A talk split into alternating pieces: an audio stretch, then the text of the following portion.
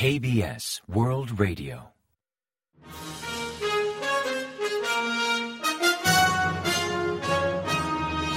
Informativo de KBS World Radio. Bienvenidos un día más al informativo de KBS World Radio. Les habla Javier Castañeda y tras el saludo les avanzamos los principales titulares del día 26 de octubre.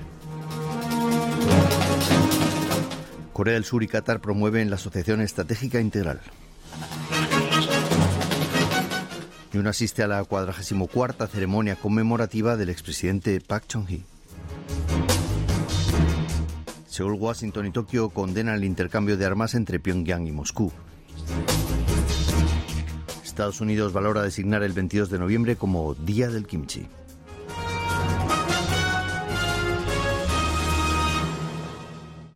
Y tras el avance de titulares les ofrecemos las noticias. El presidente Yoon Suk-yeol mantuvo una cumbre con el emir de Qatar, el jeque Tanim bin Hamad Al Thani, el miércoles 25 en la ciudad de Doha. Ambos líderes discutieron sobre el suministro estable del gas natural licuado de Qatar, el segundo mayor importador de Corea. En paralelo a la cumbre, Hyundai Heavy Industries Company y Qatar Energy firmaron un acuerdo para construir 17 buques de gas natural licuado. Durante la visita del mandatario surcoreano, Corea del Sur y Qatar firmaron 12 memorandos de entendimiento, incluidos cooperación en granjas inteligentes y energía solar, entre otros. Tras acordar promover las relaciones diplomáticas a una asociación estratégica integral, acordaron ampliar los canales de comunicación en asuntos de exteriores y seguridad, además de reforzar la cooperación bilateral en industria de defensa. La oficina presidencial dio a conocer que realizará un seguimiento para garantizar que los acuerdos alcanzados puedan concretarse en exportaciones y pedidos tangibles. Agregó que el viaje de Yun ha logrado impulsar la cooperación en Arabia Saudita, Qatar y Emiratos Árabes Unidos. Tras completar su gira por Oriente Medio, el presidente Yoon Suk-yeol asistió el día 26 a una ceremonia en el Cementerio Nacional de Seúl para conmemorar el 44 aniversario del fallecimiento del expresidente Park Chung-hee. En su discurso, Yoon recordó que Park logró un rápido desarrollo del país durante la posguerra, conocido como el milagro del río Han, solo con la convicción de que cualquier cosa puede lograrse simplemente haciéndola. Posteriormente llamó a la nación a dar un nuevo salto entre las complejas crisis globales para defender el espíritu y los logros de Park. Tras la ceremonia, Yoon acompañó a la hija mayor de Park, la expresidenta Park Geun-hye, a ofrecer sus respetos ante la tumba de Park Chung-hee. Ante los crecientes indicios de un acuerdo armamentístico entre Corea del Norte y Rusia, los ministros de Exteriores de Corea del Sur, Estados Unidos y Japón emitieron un comunicado conjunto condenando esas transacciones. El jueves 26, el canciller surcoreano Pak Jin, junto con sus homólogos estadounidense y japonés, Anthony Blinken y Yoko Kamikawa, expresaron gran inquietud por el envío de equipamiento militar y suministros bélicos de Corea del Norte hacia Rusia, advirtiendo que podría aumentar significativamente las víctimas en el conflicto ucraniano. Enfatizaron su fuerte rechazo a cualquier forma de cooperación militar entre Rusia y Corea del Norte por la amenaza que supone para la paz mundial y por el compromiso de no proliferación. Exhortaron a ambos países a respetar las resoluciones del Consejo de Seguridad de la ONU y a cesar inmediatamente toda actividad que las contravenga. También se comprometieron a cooperar con la comunidad internacional para desentrañar los esfuerzos de Rusia por comprar material militar a Corea del Norte. Según los cancilleres, cambio, Pyongyang buscaría recibir transferencia tecnológica en materia de armamento nuclear y misiles balísticos para reforzar su potencial militar.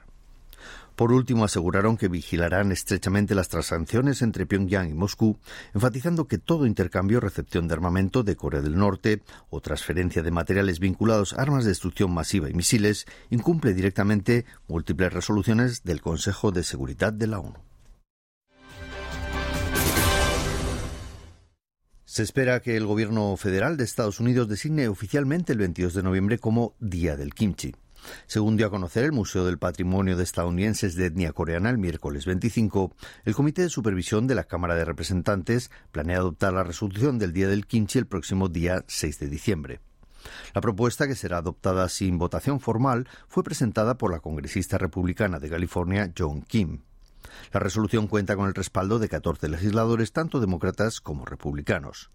El texto destaca que el kimchi es un alimento tradicional coreano rico en probióticos y vitaminas que no solo ha logrado popularidad entre la comunidad coreano-americana, sino también entre el público en general de Estados Unidos.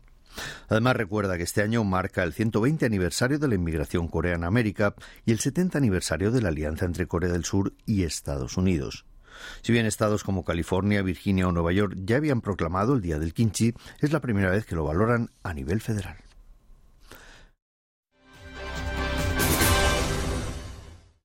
A las 9 y 46 de la noche del miércoles 25, un terremoto de magnitud 3,4 sacudió una zona a 12 kilómetros al sur-suroeste de la ciudad de Gyeongju, en la provincia de Chungcheong del Sur. La intensidad fue percibida en 5 de escala sísmica y, por tanto, gran parte de la población local lo sintió claramente. Ese nivel puede hacer que platos, ventanas u otros objetos frágiles se rompan. De hecho, en localidades más distantes, como Daejeon o Chongbuk, a más de 40 kilómetros del epicentro, sintieron la vibración e incluso algunos vehículos estacionados se balancearon. Tras el suceso, en apenas 10 minutos, las autoridades recibieron más de 380 llamadas de residentes en la provincia de Chuncheon del Sur, reportando haber experimentado un movimiento telúrico, aunque por fortuna no hubo víctimas ni daños materiales. A lo largo de este año, la península de Corea y las zonas marítimas adyacentes han registrado 87 terremotos de magnitud superior a dos puntos, siendo el de ayer el quinto de mayor magnitud. Tras el temblor, el Ministerio de Interior y Seguridad Pública activó la fase 1 de emergencia del Comité Central de Medidas de Seguridad y también emitió una alerta de precaución ante posibles réplicas o incidentes derivados.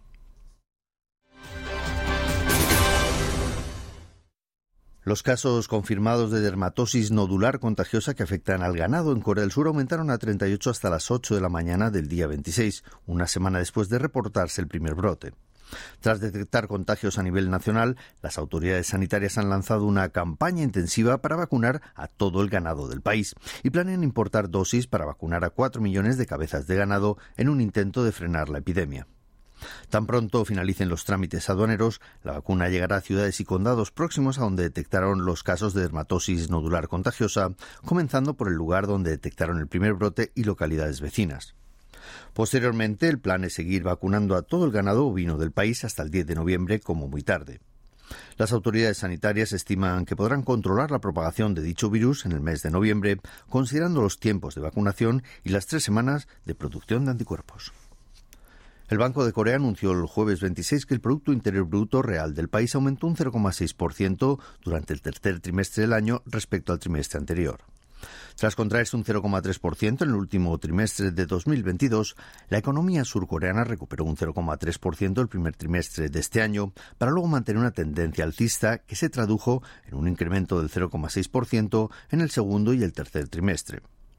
Por sectores, el consumo privado mejoró un 0,3% gracias a servicios como alimentación, alojamiento y entretenimiento.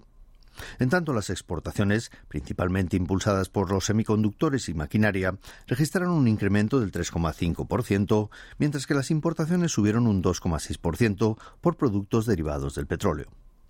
Por otro lado, el gasto público y la inversión en construcción subieron un 0,1 y un 2,2% respectivamente, aunque la inversión en equipamiento remitió un 2,7%. Por último, el ingreso doméstico bruto real para el tercer trimestre mejoró un 2,5% respecto al trimestre anterior. Un problema en la central nuclear de Fukushima de Japón comprometió la seguridad de sus trabajadores durante la limpieza de unos tubos del sistema ALPS donde diluyen el agua contaminada.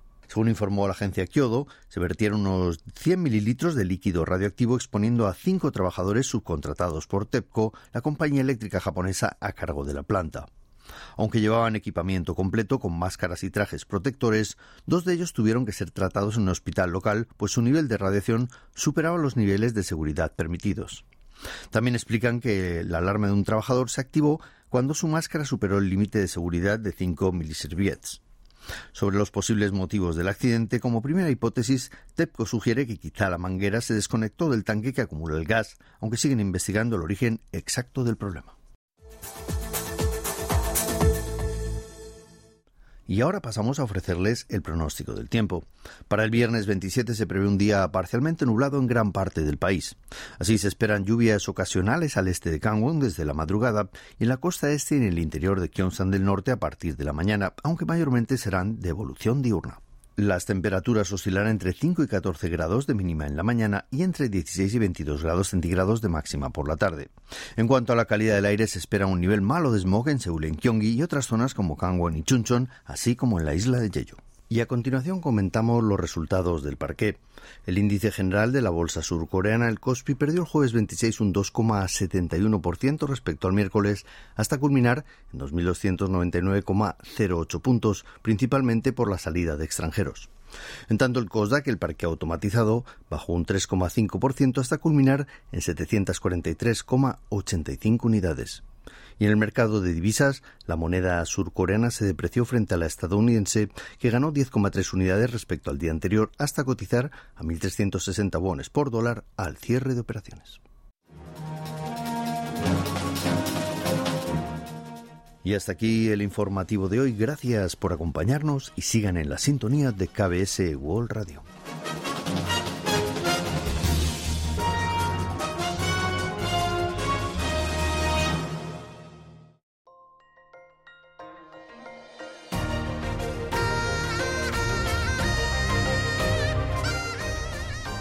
Acaban de escuchar el podcast de KBS World Radio. Hay muchos más contenidos en word.kbs.co.kr barra Spanish. Gracias por seguir en sintonía. KBS World Radio.